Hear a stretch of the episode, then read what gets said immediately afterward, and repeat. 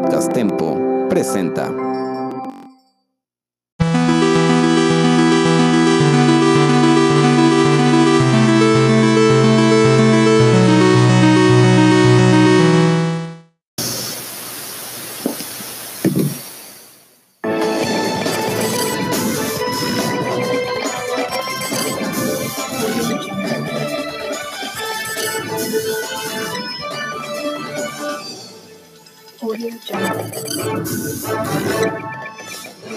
Fallece Héctor Suárez a los 81 años, víctima del cáncer.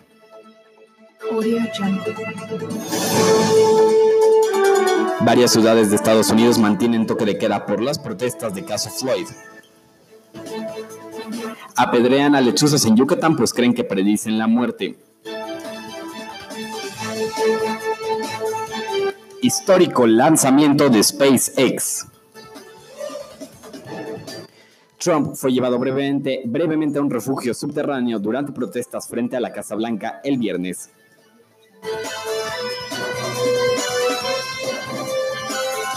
El BitGao, la nueva criptomoneda argentina respaldada por vacas.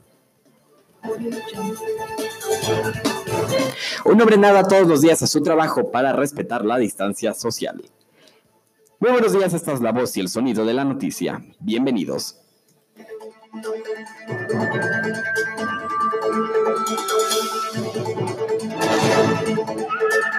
Audio Jungle.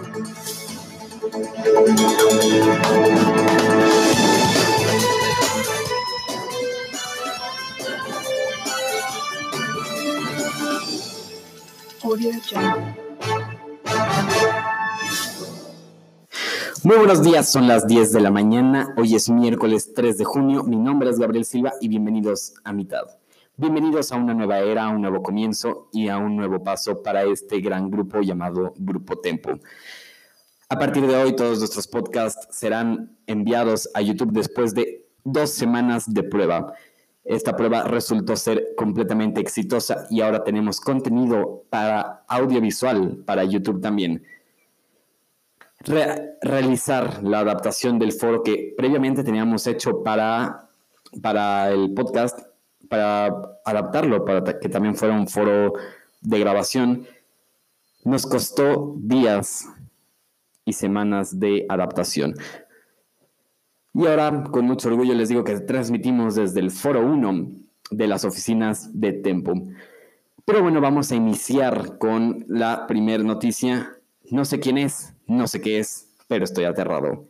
Este martes Héctor Suárez murió a los 81 años de edad. La familia del actor y comediante mexicano Héctor Suárez Hernández difundió este martes un comunicado en el que anunció el fallecimiento del reconocido artista que tenía 81 años. El anuncio fue, publicado por su hijo Héctor Suárez Gómez en su cuenta oficial de Twitter y está dirigido a todos los amigos, a los compañeros y a todos los medios de comunicación. Para nosotros, para nosotros se va el papá, el abuelo, el hermano, el esposo, y no la figura pública que merece todo el reconocimiento de la familia artística y de los medios de comunicación. Denos oportunidad de procesar este duelo y en unos días podremos conversar con ustedes. Héctor Suárez Hernández nació en 1938 en la Ciudad de México, fue un exitoso actor, comediante y participó en películas, obras de teatro, series de televisión y telenovelas. El actor y comediante mexicano comenzó en la televisión en la década de 1960 en producciones como Un hijo cayó del cielo y Chucherías, y durante sus décadas de trabajo dio vida a personajes como Tránsito, Doña Zoila y más que hoy recuerdan los mexicanos tras su muerte. Este 2020, Suárez Hernández se unió a la red social TikTok, donde compartió algunos videos con un personaje nuevo. Vamos a pasar a Estados Unidos. Allá en los Estados Unidos, ciudades como Nueva York, Los Ángeles y la misma capital del país se, mantuvieron bajo toque de queda ante las manifestaciones convocados en días pasados en memoria de George Floyd. Los manifestantes en Washington, D.C. mantuvieron el lunes por la noche alejados del perímetro cercano a la Casa Blanca. Por la tarde un grupo fue rebasando tras un despliegue de las fuerzas de seguridad que después se identificó que intentaban liberar el camino alrededor de la iglesia episcopal de St. John donde Donald Trump se tomaría una foto. Después del anuncio del presidente del despliegue de militares, algunos manifestantes salieron a las calles de la capital aún después del toque de queda anunciado para las 19 horas, pero aproximadamente a la medianoche las calles estaban vacías por el despliegue de guardias que los enfrentaron. Durante una entrevista para CNN, la alcaldesa de Washington, D.C., Muriel E. Browser, se declaró molesta por las acciones ordenadas por Trump contra los habitantes de la ciudad, sobre todo por interrumpir las protestas vespertinas que no violaban las imposiciones de su gobierno y contra las que se emplearon gases y balas de goma para que pasara el presidente. Afirmó que no consideraba correcto que las fuerzas militares fueran empleadas en contra de los mismos compatriotas, mucho menos durante las protestas que han actuado de forma pacífica. Justo después de que se levantara el toque de queda a las 6 horas de la mañana, algunos ciudadanos salieron a las calles para continuar con las protestas en la zona norte de la capital, donde se mantenían algunos miembros de las fuerzas de seguridad. Toque de queda también en Nueva York. La ciudad de Nueva York también declaró un toque de queda a partir de las 23 horas por las protestas para exigir justicia por la muerte de George Floyd. Después de poco más de 75 años de no implantar esta medida, sin embargo, algunos manifestantes salieron a las calles. Algunos voluntarios conocidos como Guardian Angels se colocaron a las afueras de las tiendas de lujo de la ciudad para protegerlas, ya que han sido los puntos más atacados por los manifestantes. En la ciudad de Los Ángeles no se había impuesto el toque de queda desde 1992, de acuerdo con las autoridades. Fue impuesto porque se afectó la propiedad privada y se pone en riesgo la vida de los ciudadanos durante la noche. En la ciudad de St. Paul, Minnesota, las autoridades detuvieron aproximadamente, aproximadamente una docena de ciudadanos por romper el toque de queda y protestar afuera del Capitolio del Estado.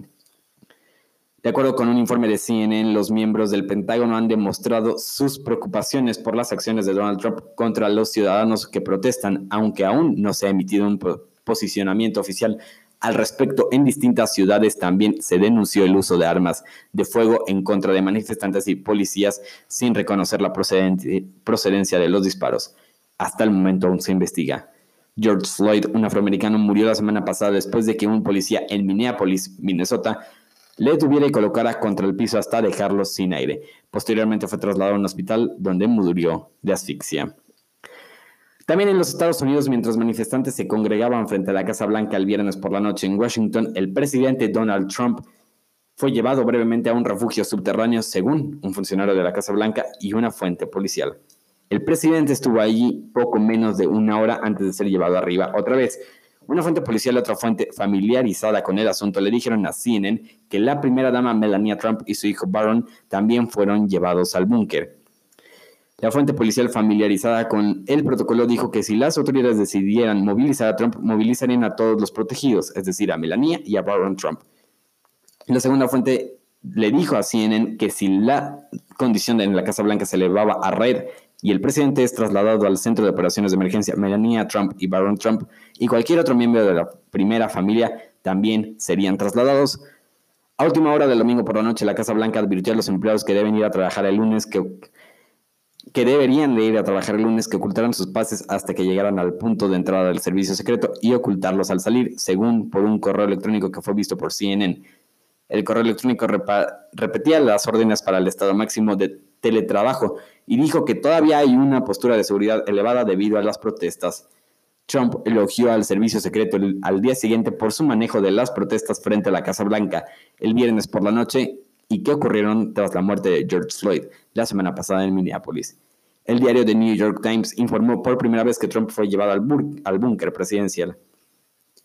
El sábado, solo unas horas después de que terminaran las protestas de la Casa Blanca, Trump se declaró a salvo cuando arremetió contra la alcaldesa demócrata de la ciudad y planteó la posibilidad de que sus partidarios se reunieran esa noche, en lo que equivaldría en una contraprotesta. En una serie de tweets, Trump, elogió al Servicio Secreto de Estados Unidos por protegerlo dentro de una mansión, mansión fortificada el viernes por la noche, diciendo que no podría haberse sentido más seguro cuando los manifestantes se reunieron afuera por la muerte de George Floyd. El presidente sugirió que perros y armas esperaban dentro de las puertas. Trump afirmó que la alcaldesa de Washington, Muriel Bowser, no permitió que la policía interviniera, aunque el servicio secreto dijo más tarde que estaban en la escena.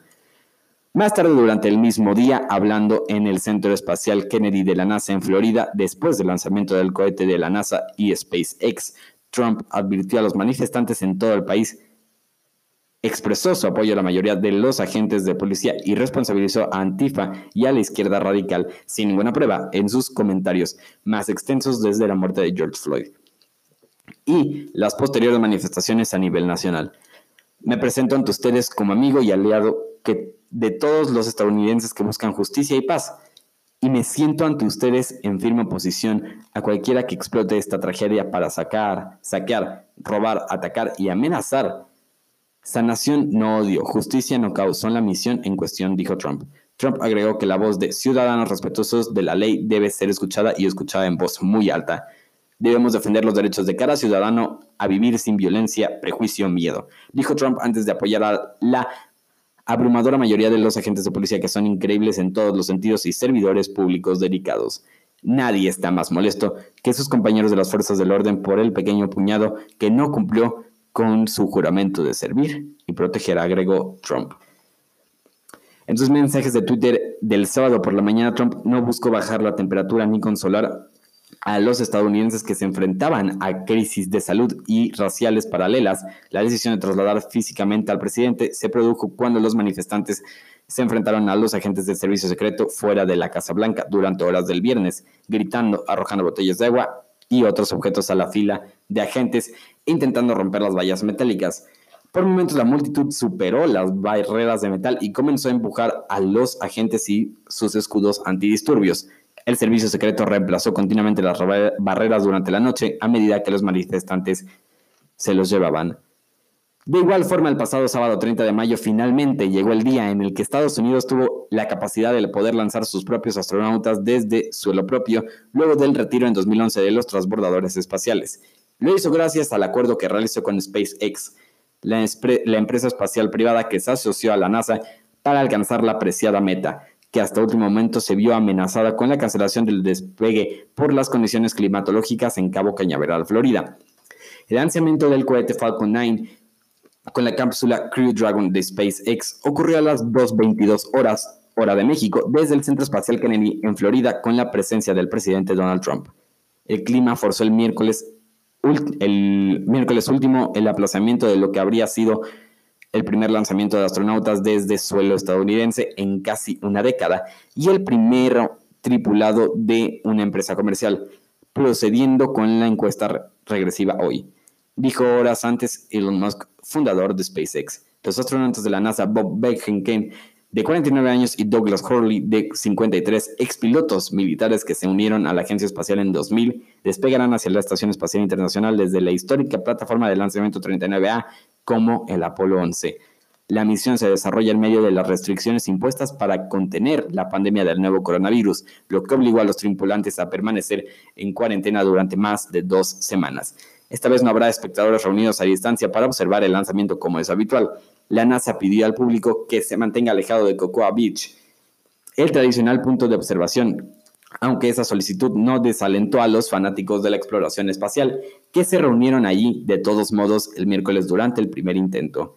Desde el último vuelo del transportador Atlantis a la órbita terrestre en 2011, la NASA se ha visto obligada a utilizar los sistemas de lanzamiento rusos como el Soyuz para poner en órbita a sus astronautas. También es el primero tripulado de esas características operado por una compañía privada, pues aunque Virgin Galactic ha realizado ya vuelos tripulados al espacio, han sido hasta una altitud inferior a la necesaria para llegar a la Estación Espacial Internacional.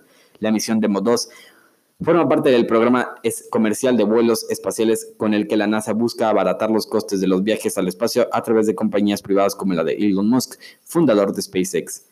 Las compañías aeroespaciales Boeing y SpaceX fueron seleccionadas en septiembre de 2014 para diseñar naves, cohetes y sistemas que permitan el transporte de tripulaciones de la NASA a la Estación Espacial Internacional, pero la empresa de Musk se impuso primero en la carrera espacial privada, que tiene mucho futuro para misiones hacia la Luna y Marte. Ahora, en Argentina, una empresa digital creó una moneda criptográfica, BitCow, que está respaldada por activos físicos y además vivos, las vacas. La peculiaridad de esta moneda virtual creada a finales de 2019 es que comprando sus fichas la gente invierte en vacas reales.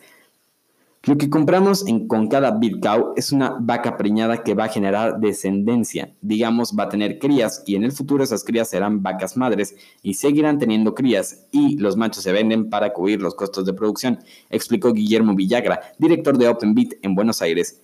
Agregó que se pueden comprar partes de BitCow el mínimo son 10 centavos de BitCow, que es como tener la décima parte de un animal. Villagra explicó que el precio del BitCow depende de diferentes factores como el precio de la vaca y la cantidad de BitCows que se emiten en el mercado. La empresa espera que en el futuro la moneda sea utilizada como forma de pago y ayuda a los agricultores a encontrar financiación sin tener que acudir a los bancos. Es un activo físico que, que puedes tocar y además puedes vender, señaló. Bueno, ahora vamos a pasar hasta Europa, en Gijón, España. Se llama Pablo, tiene 46 años y es de Gijón, evidentemente. Cada día recorre varios kilómetros para ir a su trabajo y lo hace nadando, para de esta forma respetar la distancia de seguridad y entrenar a la vez. Realmente pienso que es una forma de mantener la distancia ahora que es tan necesaria y de paso aprovechar el transporte y el entrenamiento todo en uno, asegura Pablo.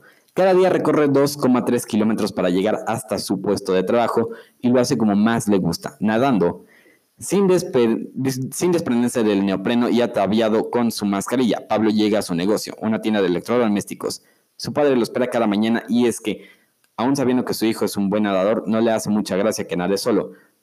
Si el tiempo y las condiciones del mar lo permiten, este Gijones seguirá yendo a trabajar nado para así mantener la distancia de seguridad, entrenar y demostrar a la gente que hay más formas de moverse de esta forma. De esta forma, Pablo consigue cumplir dos objetivos. El primero, el de respetar la distancia de seguridad necesaria de los dos metros, algo garantizado al 100% en el agua. Y segundo, la de aprovechar el transporte al trabajo y entrenamiento a la vez. Salvo los días en los que el mar está más embravecido, Pablo cumple con entrenamiento diario y llega a su puesto de trabajo sin problema alguno. Eso sí, con una boya y un gorro de color llamativo para ser fácilmente localizado en el agua por si ocurriese algún incidente. Ahora ya para finalizar aquí en México, de manera similar a, de manera similar a los murciélagos, de manera similar a los murciélagos, las lechuzas han sido blancos de varios ataques por parte de habitantes de las zonas rurales en el estado de Yucatán. En redes sociales, la Asociación Proyecto Santa María ha denunciado que estas aves han sido objeto de tres agresiones por las creencias de la población local. La primera de ellas ocurrió el 11 de mayo en la comunidad de Sabungicab, donde una lechuza de campanario fue herida a pedradas. Los lugareños acudieron al lugar a rociar agua bendita sobre el ave, la cual falleció días después tras ser recuperada por un grupo de jóvenes. Otra agresión fue difundida en redes sociales el 30 de mayo en San Francisco el Grande, donde un tecolote abajeño fue atacado por lugareños con piedras. Proyecto Santa María también informó en la misma fecha sobre la recuperación de otra lechuza en Bocobá. En este caso, un habitante de la localidad rescató al ave tras encontrarla deambulando en un campo de béisbol. Según la organización civil, los hábitos nocturnos y de caza son parte de las causas por las cuales los habitantes de zonas rurales consideran a las lechuzas, búhos y tecolotes como aves de mal agüero y presayo de muerte. Por esta razón es que se les persigue y en muchos casos se acaba con su vida. Asimismo, el temor se funda en una leyenda maya que considera el canto de las lechuzas como un anuncio de la muerte. Ante la actual pandemia de COVID-19, las agresiones se explican precisamente por esta asociación, afirma Proyecto Santa María. Sin embargo, los miembros de esta asociación recordaron que las lechuzas y búhos cumplen una función primordial como controladores de plagas, ya que se alimentan de ratones, insectos y otras especies que pueden ser nocivas para el ser humano.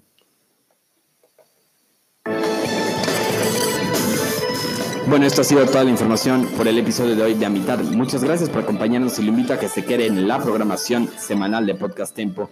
Mi nombre es Gabriel Silva y en nombre de todo el equipo de Tempo, muchas, muchas gracias y nos vemos y nos vemos mañana con Diana y Nat. Nos vemos.